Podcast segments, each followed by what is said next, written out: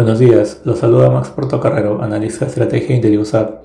El día de hoy, martes 6 de febrero, los futuros de las acciones estadounidenses muestran ligeras variaciones al alza, luego de una jornada de ventas motivada por el aumento de los rendimientos de los bonos y las preocupaciones sobre los recortes de la Fed. En el plano corporativo, Eli Lilly y NXP Semiconductors presentaron resultados correspondientes al cuarto trimestre del 2023 que superaron las expectativas del mercado. De esta manera, el día de hoy se llegaría a la mitad de la temporada de ganancias, con más del 70% de empresas sorprendiendo al alza a los mercados. En la eurozona, los índices avanzaron debido a la sólida confianza de los inversionistas, a pesar de la perspectiva poco clara sobre los recortes de tasa del Banco Central Europeo.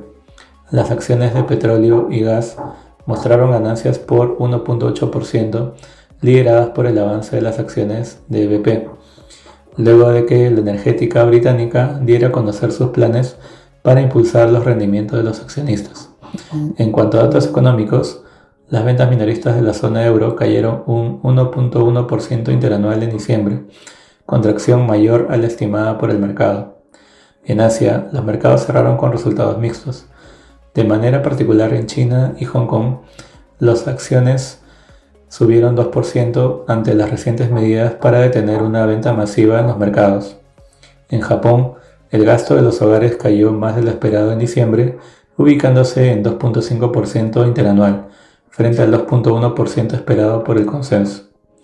En Latinoamérica, en Brasil se publicaron las actas de la última reunión de política monetaria, en la cual se decidió recortar la tasa en 50 puntos básicos hasta los 11.25%.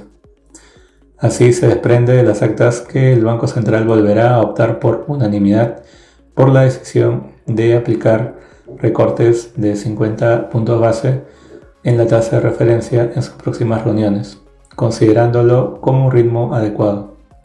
Respecto a commodities, el precio del oro se mantiene estable, pero rondando en un mínimo de más de una semana ante datos económicos más fuertes de lo esperado.